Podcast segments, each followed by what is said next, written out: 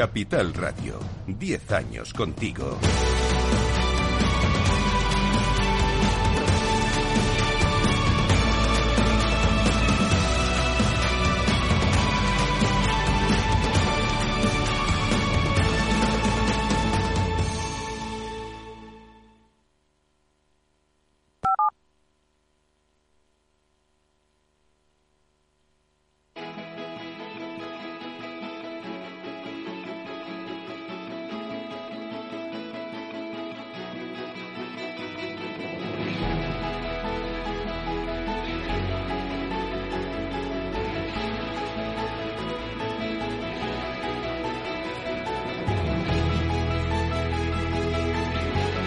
Inversión inmobiliaria con Meli Torres.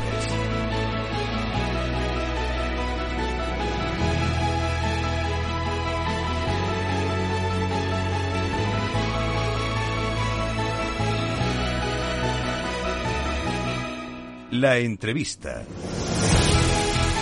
Bueno, pues hoy la entrevista de la semana se la dedicamos a Eloy Boua, que es consejero delegado de Planner Exhibition. Hasta ahora Planner Exhibition centraba su actividad principalmente en una gran cita como es el SIMA, el Salón Inmobiliario de Madrid, y sus eventos paralelos, SIMA Pro, Salón del Inversor, Protec Expo.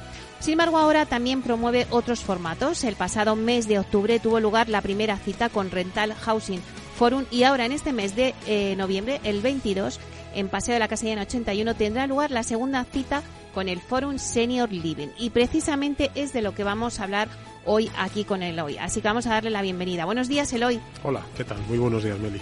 Bueno, pues un placer que estés aquí hoy con nosotros mm, eh, para explicarnos un poquito, eh, bueno, pues qué os ha llevado a crear un evento específico sobre un segmento eh, sobre este nicho de mercado, ¿no? Como es el senior living.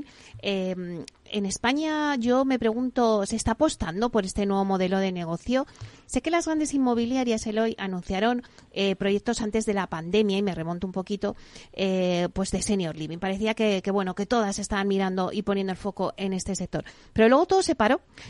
no sé cuál es la situación en este momento para que nos cuentes, ¿no? Y si interesa este sector, el senior living interesa sin lugar a dudas. Eh, hay detrás del interés obvio que hay por este segmento una realidad y es que eh, las sociedades occidentales y la española no es una excepción en absoluto son sociedades longevas eh, tenemos una esperanza de vida en particular en España de las más altas del mundo por lo tanto y, con salud más allá de la edad de jubilación lo que hace replantearse la forma de, los, de, cómo viven los mayores, ¿no? ¿no?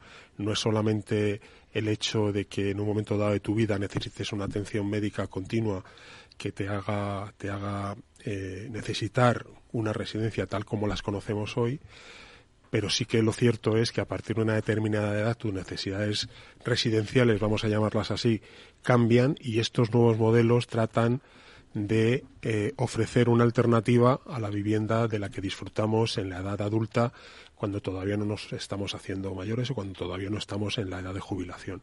Entonces hay un mercado obvio, es, es una realidad cada vez mayor y de lo que se trata ahora es de encontrar el modelo, ¿no? Porque es verdad que se habla mucho de senior living. Eh, senior living es un concepto que engloba muchos conceptos a su vez y, es un, mercado en, definición, un mercado muy eh, emergente en definición. Ya se están viendo algunas, algunos proyectos funcionando y yo le auguro un futuro extraordinario, ¿no? Porque la realidad sociodemográfica nos lleva hacia ello, ¿no? Eh, el programa vuestro de este foro de, Senior Living abarca muchas temáticas distintas. Cuéntanos un poquito, explícanos, eh, bueno, de qué se va a hablar, qué enfoque va a tener cada una de las sesiones para el oyente que nos esté escuchando y diga, bueno, ¿me acerco o no me acerco? Vamos a contarle un poco en qué va a consistir este foro.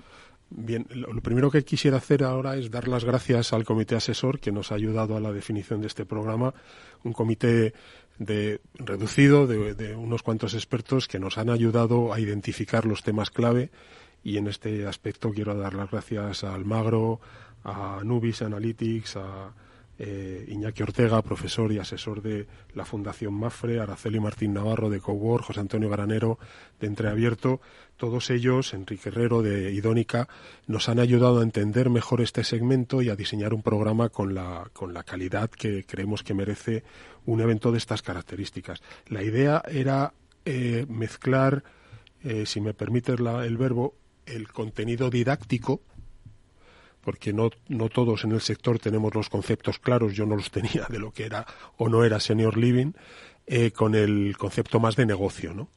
Eh, y el programa tiene un enfoque muy, muy marcado en ese aspecto. Entonces, hay distintos modelos de senior living, porque como todos sabemos eh, existen dentro de este ámbito las residencias que conocemos eh, de residencias de mayores que ya conocemos, pero luego también hay modelos de cohousing eh, en ciudad, en entornos urbanos, quiero decir, en entornos eh, rurales, en entornos de playa, hay cliente nacional, hay cliente internacional, hay productos para un nivel adquisitivo más alto, más bajo. Todo esto es una serie de, de, variantes del, del, modelo senior living que, que, nos interesa analizar y cómo se complementan los distintos modelos, como estamos viendo ya en algunos de los proyectos que están funcionando, ¿no? desde apartamentos asistidos eh, apartamentos para independientes, apartamentos asistidos hasta residencia dentro de un mismo proyecto. Eh, pero también hay una segunda parte muy importante de negocio, ¿no? de cómo, cómo se, articulan este tipo de proyectos desde el punto de vista del diseño arquitectónico, que es muy importante, desde el punto de vista de los modelos de inversión y de financiación, que igualmente es muy importante, y sobre todo, y sobre todo desde el punto de vista de la operación del eh, activo que, como te puedes imaginar, no tiene nada que ver con la operación de una oficina o incluso una vivienda, un edificio en alquiler, de viviendas en alquiler, o lo más parecido que podría ser un hotel. ¿no? Este, este mercado del senior living tiene otras especificidades muy marcadas, muy señaladas, y de todo esto vamos a hablar en el programa. También vamos a hablar de urbanismo, porque no nos podemos olvidar que cada vez que hablamos de inmobiliario tenemos que hablar de urbanismo y en el caso del senior living especialmente. ¿no? Y vamos a tratar también de dar un repaso a algunos, algunas referencias internacionales que yo creo nos pueden ayudar bastante en la definición de modelo en España, porque por ejemplo en Estados Unidos esto se viene trabajando desde hace muchísimos años. Claro, eh, ¿qué acogida está teniendo de momento por parte del sector, eh, tanto a nivel de partners como a nivel de, inscripciones? Pues la jornada va muy bien, la verdad. No, no, no quiero pecar de triunfalista, ya sabes que no me gusta, pero, pero es que está funcionando muy bien. Estamos a punto de, de, de completar aforo y todavía nos falta todo el mes de noviembre. Esto se celebra el día 22. La respuesta ha sido fantástica y donde nos imaginábamos que hay un sector que era un sector muy estrecho, lo comentábamos antes de iniciar de iniciar la entrevista, Meli, eh, nos estamos dando cuenta que hay muchas derivadas, ¿no? Hay muchos temas relacionados con el senior living que afectan no solamente al sector inmobiliario, sino a los temas que tienen que ver con operación, ¿no? Como decía antes, con la operación del activo. Y luego temas también de, de, de, cómo trasladar los mensajes a un mercado, a una, una demanda, que es una demanda muy específica, eh, pero que no es el mayor como lo conocemos habitualmente, ¿no? Son, son gente, iba a decir, como yo, que ya tengo, ya tengo mi edad, eh, y, estamos cambiando mucho, eh, sobre todo en los estratos de, edad más baja, estamos cambiando mucho la percepción eh, en positivo hacia estos nuevos modelos, que quizá no es, una percepción que tengan los mayores más mayores, ¿no? Pero sí que, que la gente que entramos ahora en, la, en los 60 sí que tenemos una, una visión de este asunto bastante distinta de la que tienen personas que son mucho más mayores que nosotros en este momento, ¿no? Entonces todo esto requiere de tiempo, pero cambiará la percepción. Entonces, para esto el marketing, la comunicación, el tone, el tone of voice que dicen los anglosajones es importante, ¿no? No podemos dirigirnos a este colectivo como si fuera un, colectivo homogéneo porque no lo es. Claro, antes decías, eh, bueno, en esta jornada va a estar el urbanismo, siempre tiene que estar presentes, pero ¿a qué retos se enfrenta eh, en urbanismo este sector? Bueno, como, como, como todos los, los activos inmobiliarios, al reto de la, de la agilidad de, de tramitación, ¿no? Em, por un lado.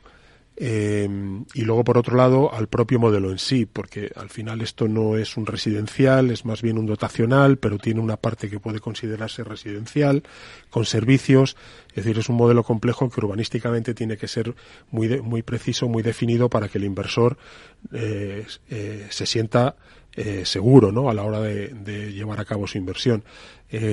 Vuelvo a decir lo mismo, ¿no? estamos en un segmento muy incipiente, eh, emergente, en el que quedan muchas cosas por definir y por corregir de la normativa urbanística actual y una de las mesas del programa irá, irá enfocada en estos temas con, con personas que, que conocen el urbanismo por arriba, por abajo, por la derecha y por la izquierda, como son Felipe Iglesias de, de Uría o Antonio Ñudi de, de Andersen, entre otros, ¿no? Bueno, pues, pues es un ángulo que inevitablemente debemos de tocar, claro.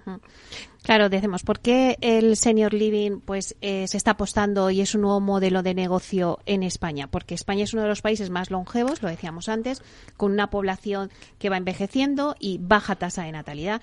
Entonces, parece que este segmento eh, de la vivienda específica para mayores de 65 años tiene grandes previsiones de triunfar. Antes decías, también va a haber dentro del foro eh, la parte internacional, los ejemplos de referencia internacional, porque aquí está emergiendo, pero en, fuera de España ya esto está consolidado. Eh, ¿Qué ejemplos o en dónde el inversor se tiene que fijar fuera de España? Quizá el Estados Unidos es el país donde más está desarrollado esto, ¿no? Pero eso no quiere decir que todos los modelos sean aplicables por igual en todos los sitios, ¿no? Quizá en el caso español va a tener una importancia eh, una importancia eh, muy, muy alta el, el cliente extranjero. Eh, en comparación con el cliente nacional, que siempre será mayoritario, ¿no? Pero es algo que aquí debemos, debemos tener muy en cuenta, ¿no? De hecho, algunos de los proyectos que ya están funcionando y que llevan funcionando mucho tiempo en España va más enfocado al cliente internacional que al cliente nacional, ¿no? quizá esa es la, particularidad con respecto a Estados Unidos, pero sin duda que será el modelo americano el que más eh, referencia nos puede dar. Yo creo que, en, como en cualquier otra industria, y ya es una, un, asunto eh, de vital importancia en, las residencias tal como las conocemos hoy, eh, la, operación del, día a día es el elemento más crítico. Y, y, en ese sentido sí que hace falta crear una estructura de empresas, de servicios alrededor del senior living que permitan al, al inversor, al propietario y al, y al cliente recibir eh, unos servicios adecuados al producto que está adquiriendo eh, el demandante y al producto que quiere poner en el mercado el inversor. Esto va a ser tremendamente importante, va a ser el caballo de batalla real porque ahí es donde va a estar realmente la, lo atractivo del modelo, pero también la rentabilidad. Y en este sentido la tecnología va a jugar un papel definitivo como no lo ha jugado eh, todavía en, en, los temas de mayores. También tienes que pensar, como, como te decía antes, que las cohortes de edad que nos vamos a ir enfrentando a estas decisiones, ¿no? De si vamos a, a un senior living asistido no asistido, tal, ya somos no nativos digitales, pero vamos camino de serlo, ¿no? Y en este aspecto vamos a ser mucho más receptivos al uso de estas tecnologías que en todo lo que tiene que ver con cuidados y atención, eh, bueno, pues van a, van a ser capaces de hacer viables modelos que hoy solo eh, y sin tecnología no lo son. ¿Qué diferencia el sector del senior living de otros segmentos? Además del público objetivo eh, al que se dirige, que está claro, ¿cómo son las viviendas enfocadas a mayores?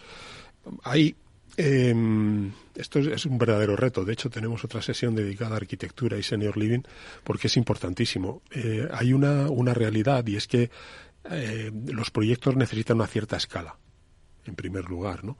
Y luego necesitan una tipología de vivienda que no tiene nada que ver con la tipología de vivienda que la mayoría de estos seniors están teniendo ahora en sus viviendas habituales, vamos a, decirlo así, ¿no? Entonces, una tipología muy característica para un senior pueden ser viviendas que al final van a utilizar eh, pues una pareja que quiere tener a lo mejor una habitación adicional para sus hijos o sus nietos cuando vayan a visitarlos, eh, que tienen al lado una, una serie de servicios de los que a lo mejor en una primera etapa no necesitan echar mano, como son servicios medicalizados, pero que en una segunda etapa sí pueden necesitarlos porque requieren una atención médica más continuada y que pueden tener también al lado una residencia ya con servicios mucho más asistidos para la etapa final de tu vida. ¿no? Todo ello sin, sin, sin cambiar el entorno eh, al que en el que estás en el que estás viviendo. Y puede ocurrir son son situaciones muy complejas no pero y muy una casuística muy diversa pero en una pareja que vive en un apartamento con servicios puede darse el caso de que uno de los dos miembros de la unidad familiar necesite ya los servicios de una residencia mientras que el otro no no esta proximidad también entre las distintas modalidades de senior living pues permite una cercanía eh, que, no se está, que no se da ahora, ¿no? Con, el concepto tradicional. Em, vuelvo a decirlo, y aunque suene un poco repetido, el modelo está por definir, pero yo creo que camina en esta dirección, ¿no? Eh, se trata de un segmento, como decíamos antes, que, genera gran interés por parte de los inversores. ¿Pero qué buscan estos inversores en este tipo de activos? Bueno, lo que busca un inversor en, en, en, en todo tipo de activos es una rentabilidad a largo plazo. Eh, y en este tipo de activos es, es em, eh, muy importante unos contratos de operación también a largo plazo, ¿no? Es decir, que tú tengas asegurada eh, el funcionamiento del activo sin alteraciones notables en el, modo de, en el modo de operar en periodos prolongados de tiempo. Sería muy parecido al, a los modelos de contratos que se suelen manejar en residencias convencionales de, mayores o en hoteles, ¿no? que son, son contratos a largo plazo para darle una continuidad a esa operación del activo. Eh, y el inversor lo que, lo que también quiere, como digo yo, como he dicho antes, es que, que haya un tejido empresarial alrededor que preste servicios que, que un segmento tan, tan intensivo en servicios va a necesitar, sin lugar a dudas.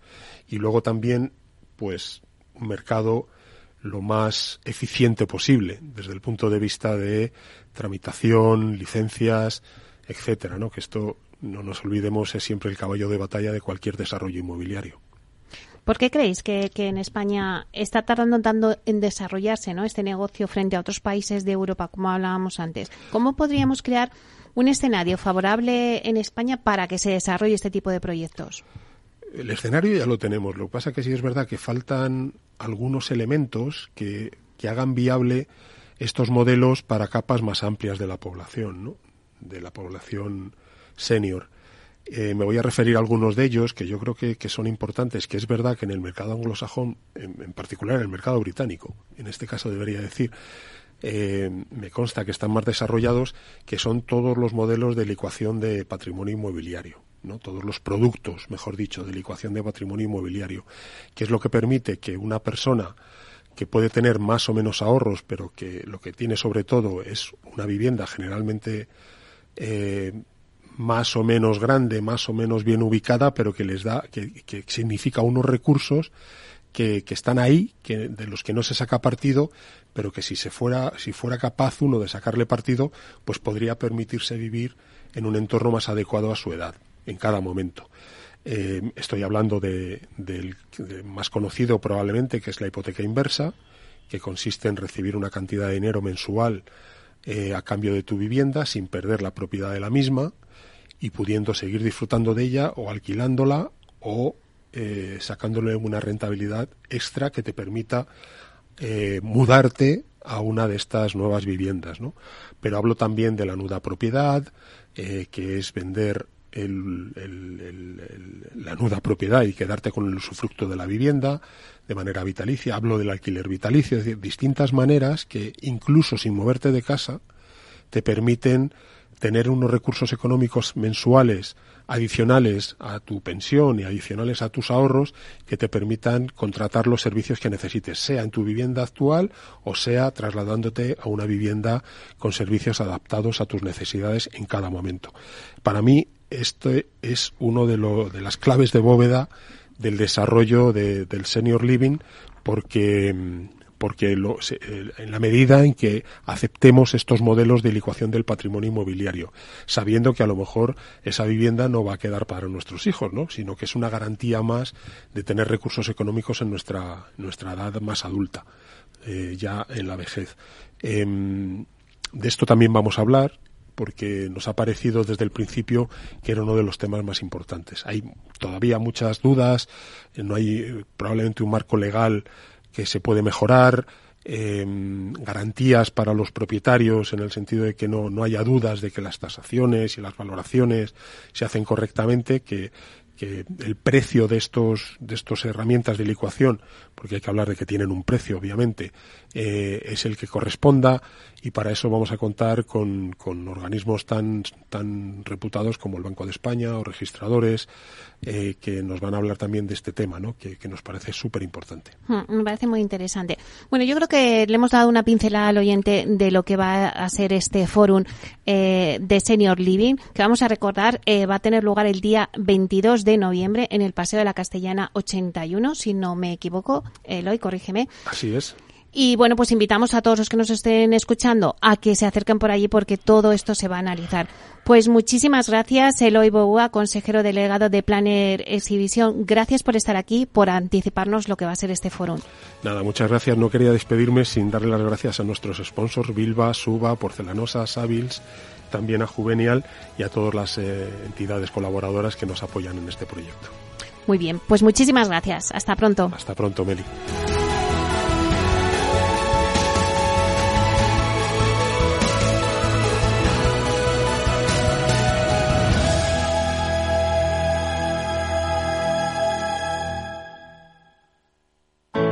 Artesanía, tecnología y lujo de la mano de Grato una marca española líder en fabricación de pavimentos de parqué de ingeniería y carpintería para interiorismo de madera de roble europeo, procedente exclusivamente de bosques gestionados de forma sostenible. Grato te ofrece las mejores calidades para tus proyectos residenciales y hoteleros, fabricando tanto parqué de ingeniería como cocinas, puertas, armarios y muebles de baño con exclusivos diseños, siempre con trato directo de fábrica. Grato da vida a espacios en todos los rincones del mundo con productos sostenibles, duraderos, de alta calidad y personalizables.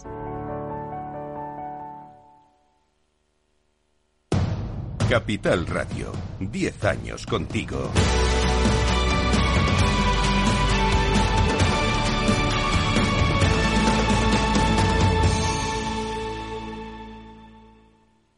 Cuando formamos parte de algo más grande, la inercia nos impulsa en una sola dirección. Es el momento de avanzar juntos. El fondo Renta 4 Activos Globales invierte en las mayores compañías del mundo y en las megatendencias que mueven a toda la sociedad. Entra en renta4gestora.com y descúbrelo. Renta 4 Gestora. Creciendo juntos.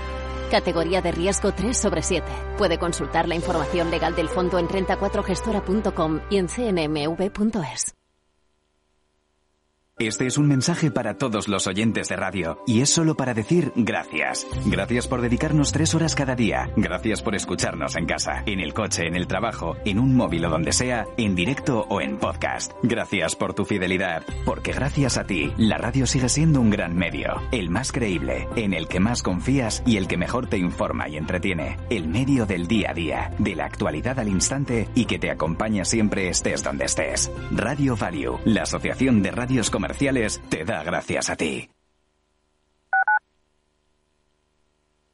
Capital Radio, Madrid, 103.2 FM.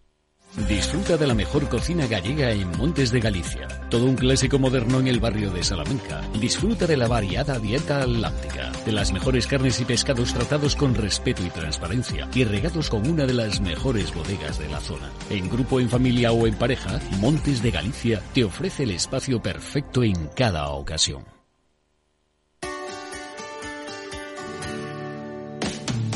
Todos los viernes a la una de la tarde en Capital Radio tienes una cita con Humanos en la Oficina, el programa de radio más divertido y de mayor influencia en el mundo del capital humano, donde las empresas y organizaciones dan voz al talento que trabaja día a día en la oficina. Un formato pionero creado por el galardonado speaker internacional Miguel Ángel Pérez Laguna.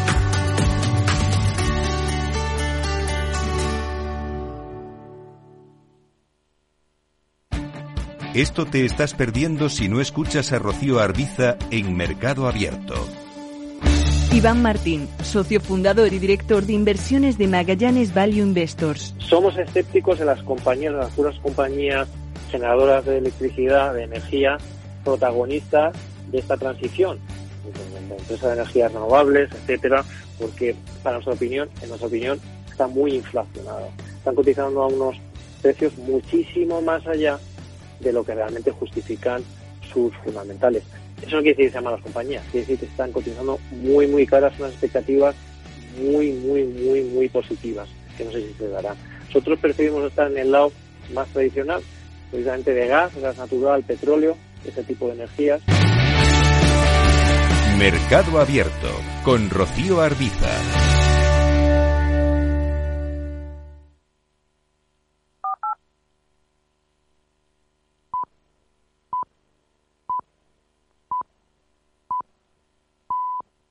Inversión inmobiliaria con Meli Torres.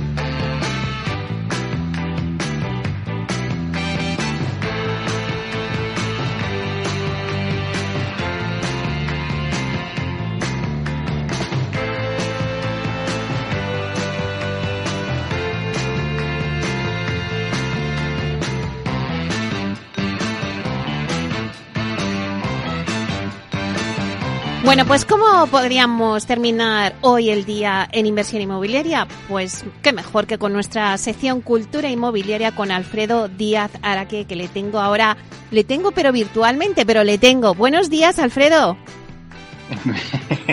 Meli, que me tenías abandonado. Bueno, bueno, abandonado nada, es que ha pasado el verano y claro, luego hemos arrancado septiembre muy duro, tú con miles de cosas, pero te agradecemos muchísimo que estés hoy con nosotros y que hagamos cultura inmobiliaria. Esto no lo vamos a perder nunca, ¿eh? Hombre, no, es que, a ver, es una sección guayana, que va y viene, o unas veces aparece, otras desaparece, pero estar está, o sea, que eso seguro. Bueno, bueno, hemos empezado ya aquí echándome la charla, pero bueno, la sección está aquí, todos están deseando escucharla, así que cuéntanos, mm, yo quiero saber de qué nos vas a hablar, porque ha pasado este tiempo y a ver qué has traído hoy en esta sección, pero no sé si me lo vas a decir tú o me lo va a decir Félix con alguna canción. Venga, vamos a dejarle que Félix ponga alguna canción.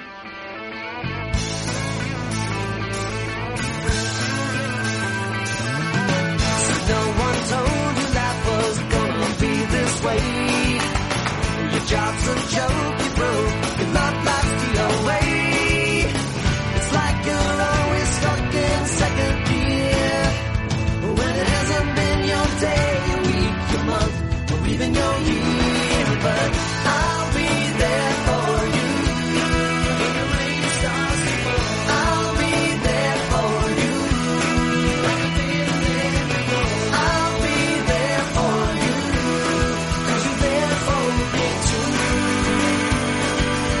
Bueno, ¿quién no ha escuchado esta canción y no sabe de lo que vamos a hablar? Oye, no me digas, eh, Alfredo, que vamos a hablar de Friends.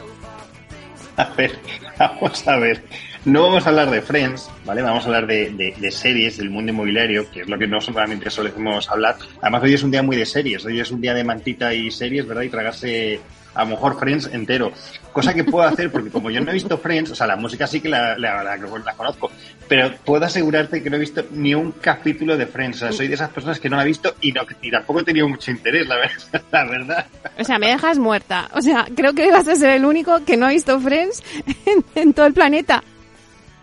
Bueno, a ver, te digo, no soy el único porque sabes que los millennials que no la habían visto, porque esta serie es de los, es de los 90, cuando alguno éramos joven, sabes que ahora mismo es una de las series más vistas dentro de HBO porque es que ahora mismo mucho millennial la, la está viendo, ¿eh? o sea que bueno, a lo mejor me puedo unir al grupo de millennials y empezar a verla ahora.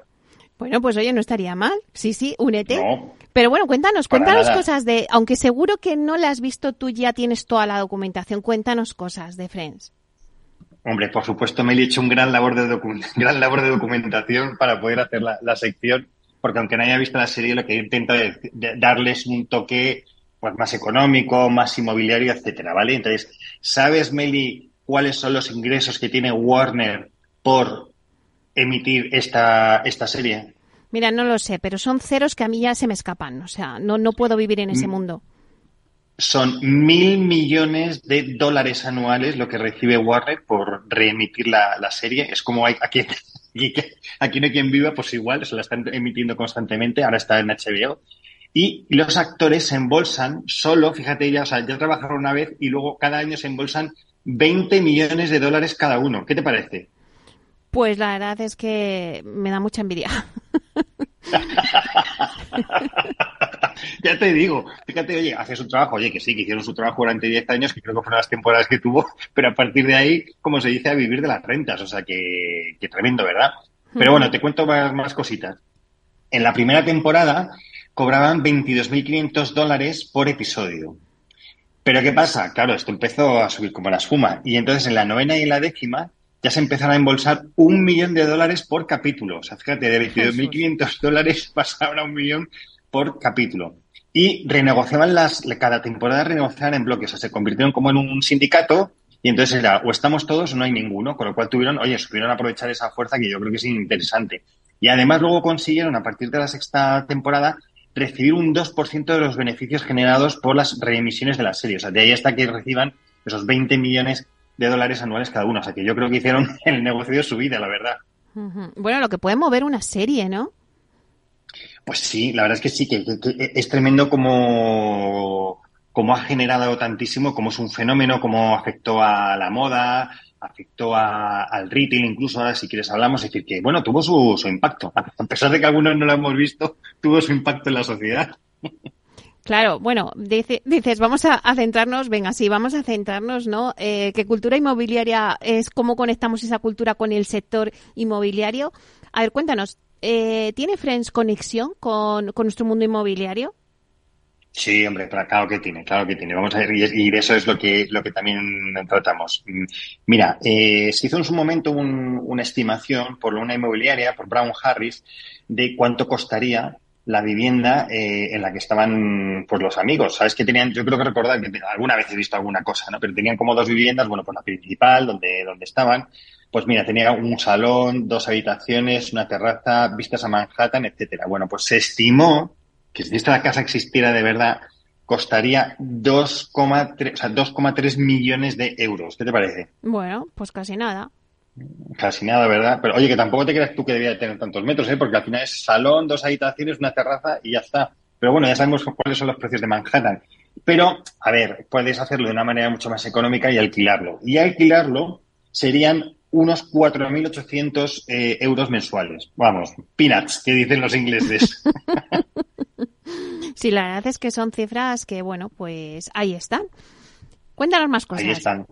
A ver, más cositas que te puedo contar. Pues mira, vamos a ver. Eh, como te decía, un, un gran eh, impacto de la serie, no solo ya por la serie en sí, sino lo que produjo, ¿no? Es decir, sobre los estilismos, etcétera, la gente lo copiaba y todo esto. Bueno, pues también, fíjate, esto sí que, que no lo sabía, es que tuvo mucho impacto en el tema de las cafeterías. Como se reúne, reunía en una cafetería, que yo no, vamos, ya digo, no sé cuál es el nombre, seguro que tú te acuerdas, ¿no?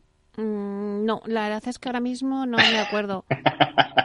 bueno, pues sabes que se reunía en una cafetería y eso hizo que empezaran a desarrollarse muchísimas cadenas de cafetería a lo largo del mundo.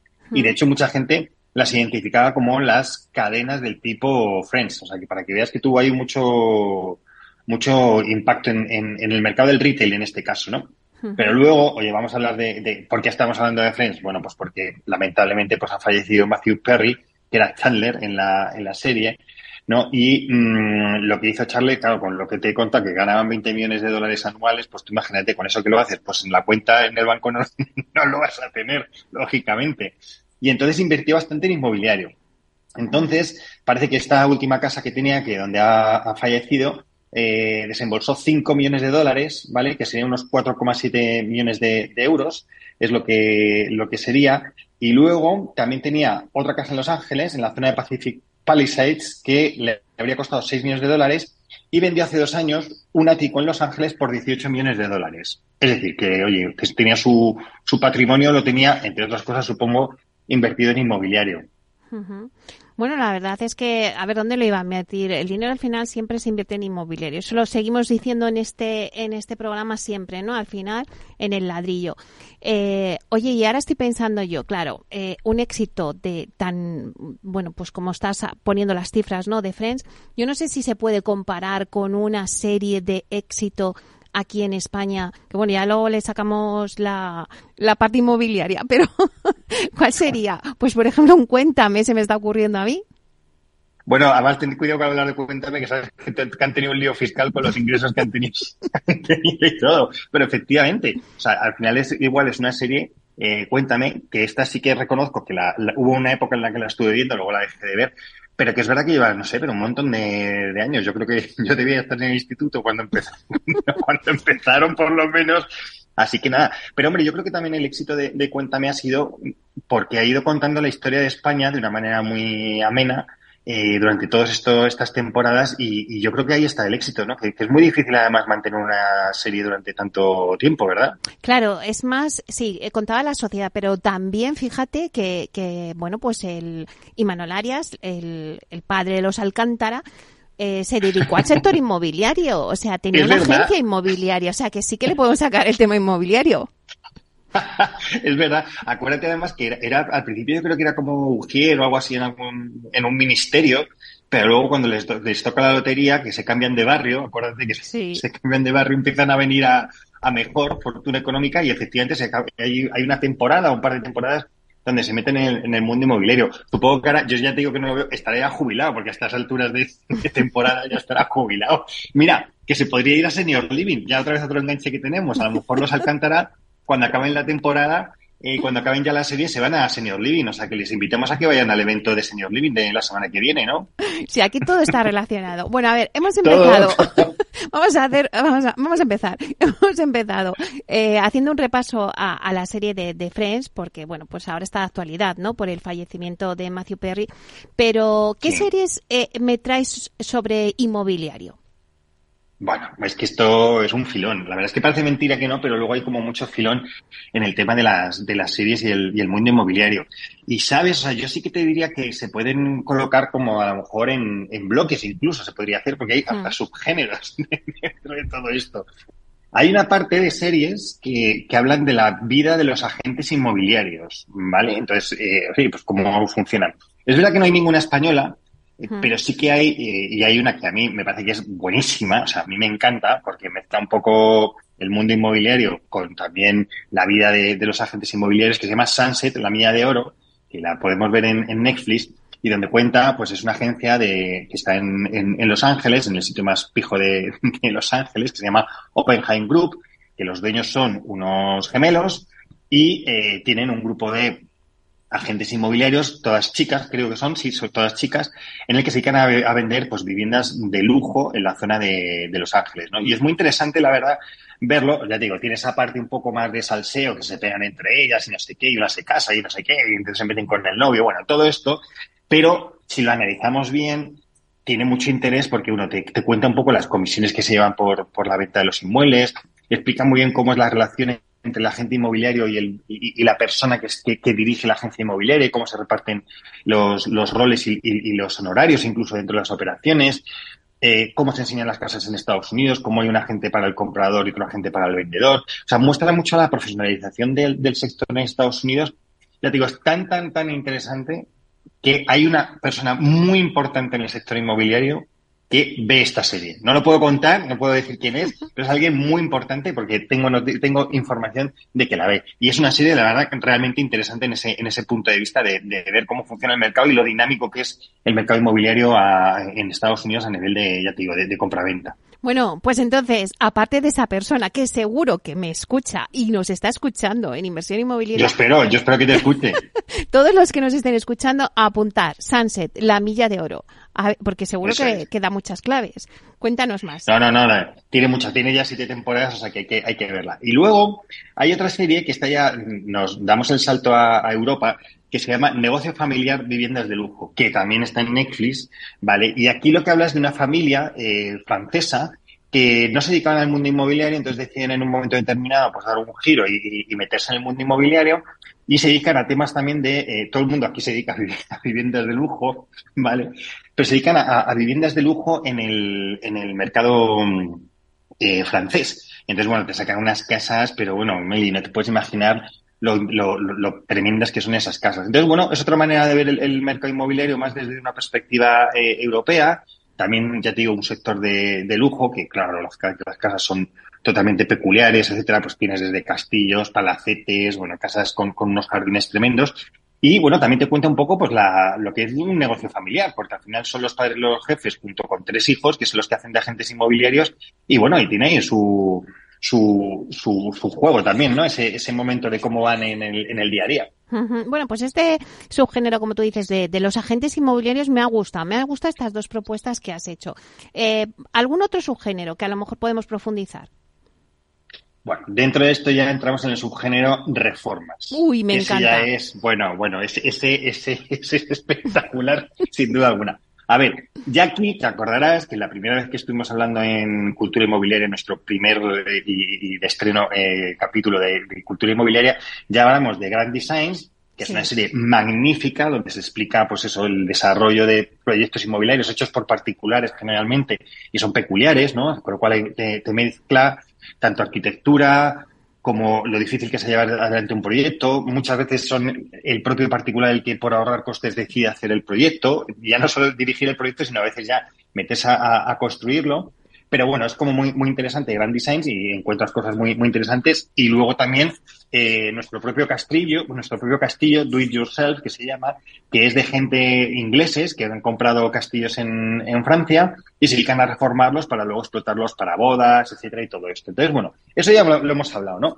Pero sin duda alguna a mí los que me parece que son unos cracks dentro de este subgénero son los famosos gemelos Scott, ¿verdad, Meli? Bueno, bueno, mi madre está enganchadísima, o sea, no te lo puedes ni imaginar. Es que de verdad que engancha, ¿eh? Pero bueno, es que claro, además, perdona, estos no solo tienen uno, sino que tienen tres, o sea, tienen tres eh, programas. Tienen La Casa de Mis Sueños, Los Gemelos Decoran Dos Veces y Hermanos a la Obra. O sea, fíjate lo que tienen. Lo que pasa que yo, o sea, bueno, ya, ya creo que algún, seguro que alguno haciendo un zapping un sábado por la tarde aburrido se acaba enganchando, que es el momento de verlos. Y ya sabéis que son gente que quiere reformar su casa, contratan los gemelos y estos empiezan a darle un giro totalmente a la casa.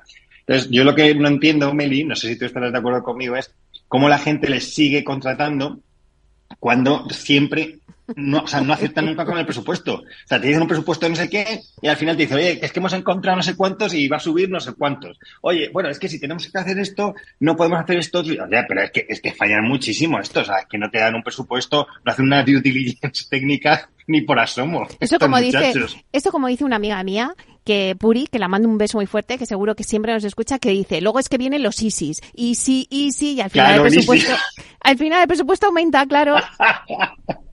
Efectivamente, estamos con los ISIS, los ISIS, los, y estos son expertos en ISIS, ¿sabes? O sea, ya te digo, pero ya aún así ya te digo, tienen diferentes eh, programas donde iban reformando, y de hecho uno de ellos, que no sé si es uno de estos, eh, ya incluso hablan con famosos donde reforman una parte de la casa de los famosos, etcétera. O sea, estos ya han conseguido un nivelón estratosférico. O sea, que estos son unos. Y luego hay otros que este también me, me gusta, me parece bastante interesante, ¿eh?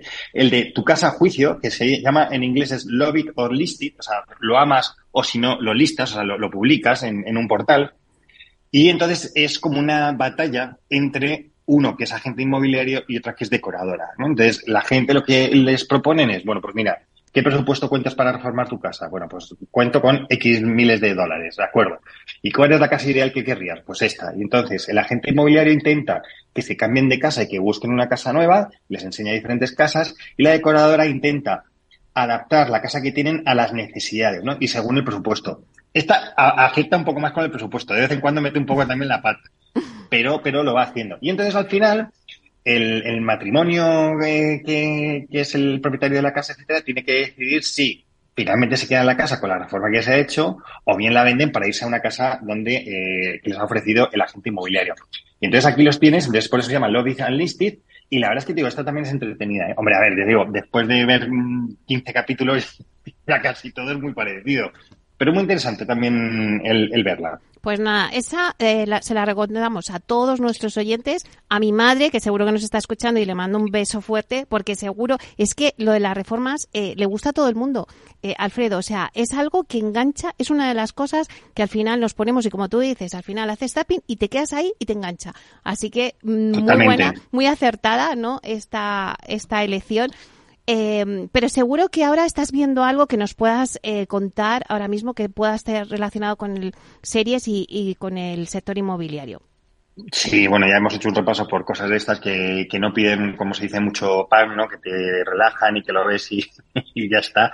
Pero ahora mismo estoy viendo una serie argentina en Disney Plus que se llama El Encargado y que de verdad encarecidamente la recomiendo porque es que es buenísima. Me parece que está, me, me está entreteniendo muchísimo. Cuéntanos, ver, cuéntanos la, la eso, de... cuéntanos de qué va. Pues mira, pues, cuento de, cuento de qué va. Es que es muy buena, muy buena. Eh, cuenta la vida de Eliseo, que es el portero, allí le llaman encargado, pero bueno, sería el, el portero, en un consorcio, que el consorcio sería la comunidad de propietarios, en una zona, bueno, pues bastante potentada de, eh, de Buenos Aires, ¿no? Entonces es el portero, lleva 30 años y eh, Eliseo, eh, como buen portero, tiene controlado totalmente todo el edificio y se entera de que lo que quieren hacer en la terraza, él vive en la parte de arriba, como los porteros también aquí en España antes vivían, pues sí. vive en la terraza, que quieren hacer una pileta, o sea, una piscina.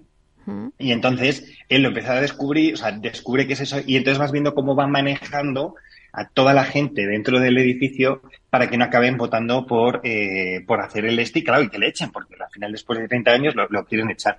Y es muy, ya te digo, es muy interesante porque primero, tiene, además está con toque de humor, también tiene humor negro, etcétera, es un poco, tiene bastantes componentes, muy interesante, y te refleja un poco lo que efectivamente es un portero, ¿verdad, Meli? Porque yo no sé, ahora ya no tenemos porteros en las, en las casas, pero yo me acuerdo cuando era pequeño y que vivía ahí en, la zona de retiro, el portero era Marcelino y Marcelino se conocía perfectísimamente todo, estaba allí, le llamaba si te venía y te arreglaba un grifo, o a las personas mayores les ayudaba a, a meter las cosas en, en, el ascensor y eso ya se ha perdido, ¿verdad, Meli? Sí, eso ya se ha perdido, es verdad, sí, sí, sí. Bueno, pero tiene uh -huh. su aquel esta, esta serie, El Encargado. Bueno, pues la El Encargado, a, sí, sí, sí. La vamos a apuntar, sí, sí. Eh, ¿Y esta qué es? ¿La primera temporada? ¿Hay más temporadas o cómo va esta? Pues mira, te cuento, la primera temporada, que es del año pasado, se estrenó el, año pasado, pero es que ya están en la segunda temporada, o sea, que, que se estrena, de hecho, a finales de, del mes de noviembre, eh, justo con las luces de Navidad de Vigo, pues yo creo que van la, la, las luces de Vigo y, las luces de Madrid, por cierto, y luego el estreno de, del encargado de la segunda temporada. Ya digo, estoy como a mitad, casi al final, de la primera temporada y me lo estoy pasando muy bien. Además, creo que tiene una duración muy adecuada, son capítulos de una media hora, ¿vale? Porque mm. que es justo lo que te da para, para poder verlo. O sea que ahí, ahí tenemos. Jojo, la verdad es que nos encanta todas las recomendaciones que nos haces. Eh, estaba yo pensando, según me vas hablando, digo, ojo, es que, claro, en España eh, es que tenemos pocas, a lo mejor que, bueno, hemos dicho, cuéntame, aquí no hay quien viva, a lo mejor podemos sacarle uh -huh. algo relacionado con el inmobiliario, porque luego eh, eh, series así pues largas y que hayan sido exitosas, pues recuerdo Amar en los tiempos, no, eh, no, Amar en tiempos revueltos era, ¿no? En tiempos revueltos. Que ya ha terminado, pero bueno, que duró muchísimo, pero claro, todo más enfocado, pues más un tono de sociedad, ¿no? Más eh, eh, mm. tiene ese hilo. Luego también estoy pensando, bueno, y Falcon Crest, Jolín Falcon Crest, que todo en, giraba en una bodega. Los Sagretti, los, vine, los viñedos Sagretti. Esto, esto te digo, te muestra Meli la edad ya que tenemos. ¿eh? Ese Falcon Crest. Calla, calla. Que, donde, oye, efectivamente estaban, oye, era un, un, un lío tremendo, pero o sea, donde todo circunscribía a, a, a los viñedos Sagretti, que se llamaban. Claro, sí, sí, sí, las bodegas. Entonces, bueno, es verdad que el mundo inmobiliario. Y Angela Channing. Sí, efectivamente. O sea, es verdad que todo el mundo... Lorenzo Lamas. Lorenzo Lamas, el rey de las camas. Sí, que Angela que... Channing, acuérdate, acuérdate, que Angela Channing era la, fue la primera mujer de Ronald Reagan. Madre mía, es que estamos sacando aquí.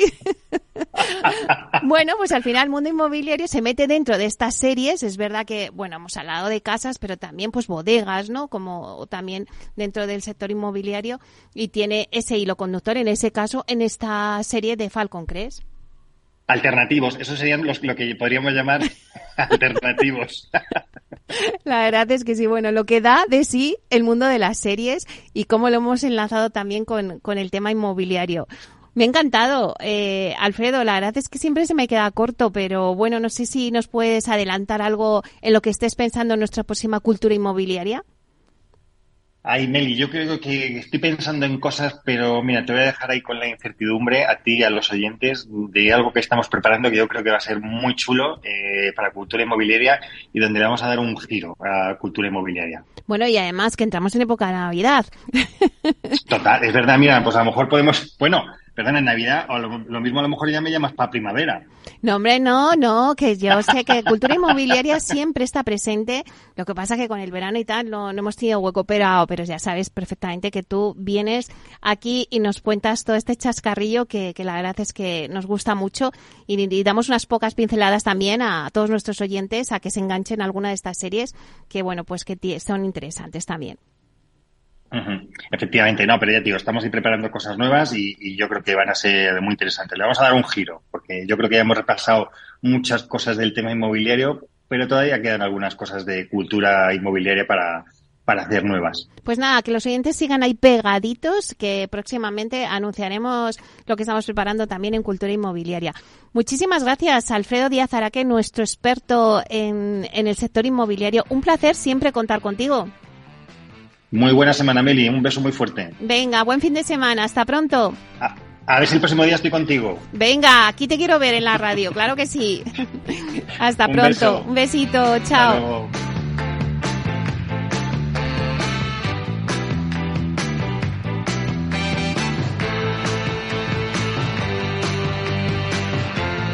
Bueno, y aquí con esta sintonía de cultura inmobiliaria, pues me despido de todos vosotros. Eh, así que, señoras y señores que nos escuchan al otro lado de las ondas, gracias por estar ahí y compartir este espacio con nosotros. Eh, espero que hoy, pues, le hayamos dado un montón de claves eh, de, bueno, pues del, del CIMET que va a ser dentro de poco en Málaga. También les hemos hablado, pues, nuestro dato del día, nuestras noticias, las promociones, el senior living, bueno, y ahora, pues, como no, de esta cultura inmobiliaria de relacionadas con series relacionadas con el sector inmobiliario. Espero que hayan pasado un rato muy divertido. Eh, muchísimas gracias también de parte del equipo que hace posible este espacio, de Félix Franco en la realización técnica y de quien les habla, Meli Torres. Os esperamos mañana viernes de 12 a 1 con nuestro debate especializado. Mañana no os lo perdáis, porque mañana hablamos de los nuevos desarrollos, en concreto de los cerros. Como siempre os digo, que la alegría sea siempre vuestra fortaleza. A ser felices.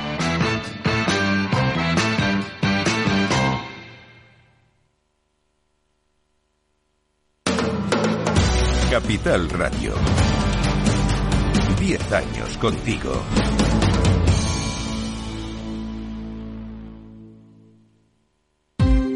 Ya no estamos en la era de la información, estamos en la era de la gestión de los datos y de la inteligencia artificial.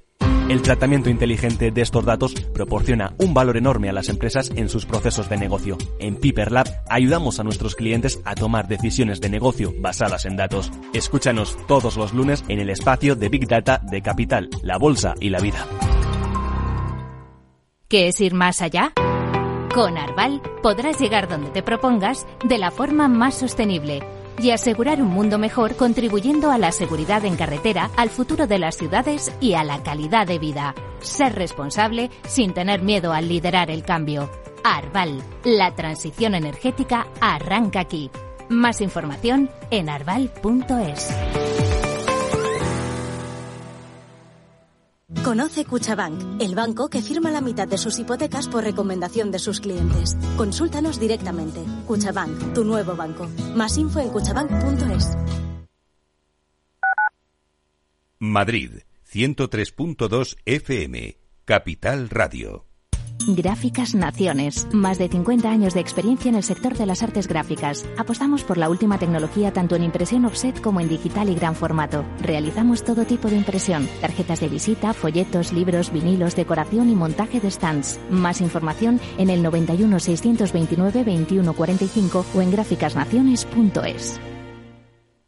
Disfruta de la mejor cocina gallega en Montes de Galicia. Todo un clásico moderno en el barrio de Salamanca. Disfruta de la variada dieta atlántica, de las mejores carnes y pescados tratados con respeto y transparencia y regados con una de las mejores bodegas de la zona. En grupo, en familia o en pareja, Montes de Galicia te ofrece el espacio perfecto en cada ocasión.